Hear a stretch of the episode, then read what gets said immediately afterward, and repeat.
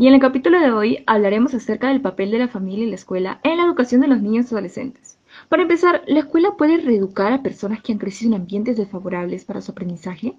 Bueno, mm, en mi opinión creo que la familia es la principal influencia para los más pequeños de la casa. Ah, por tanto, pienso que los esfuerzos de la escuela por insertar al niño en sociedad serían en vano. Gracias, Lucía. Pues yo creo que sí. Tal vez la palabra reeducar no sea la más apta pero sí tal vez la frase aprender a aprender. Pues a pesar de que un niño vaya a la escuela con ciertos valores y enseñanzas traídos desde ambientes desfavorables, ya sea un hogar con ciertas dificultades o, en otras situaciones, en la escuela estos niños podrán entender el porqué de las cosas y analizar las costumbres, los valores y la cultura que los rodea. Bueno, la verdad tienes un buen punto de vista, ¿eh?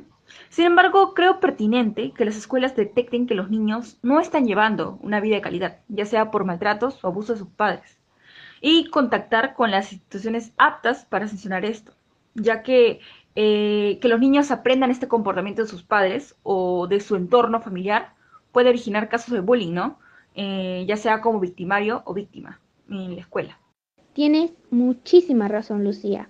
Yo pienso que el comportamiento que los niños traen desde casa pueden desencadenar en tratos que incluso pueden llegar a ser peligrosos para los demás compañeros.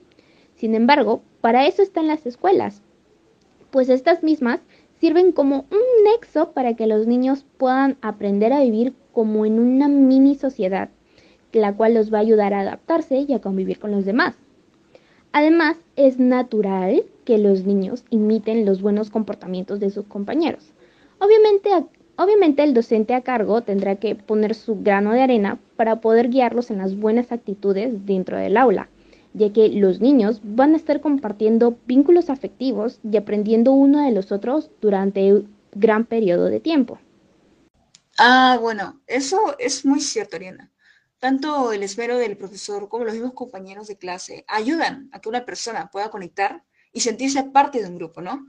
A alimentar sus valores eh, en este trato que va a tener con los demás. Mm, bueno, en fin, tanto la escuela como la familia son agentes necesarios para el buen desenvolvimiento de los niños, ¿no?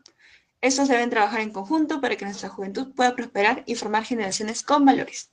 Bueno, eso es todo por hoy. Muchas gracias por escucharnos y esperamos que esta conversación haya sido muy enriquecedora para nuestros oyentes. Chao.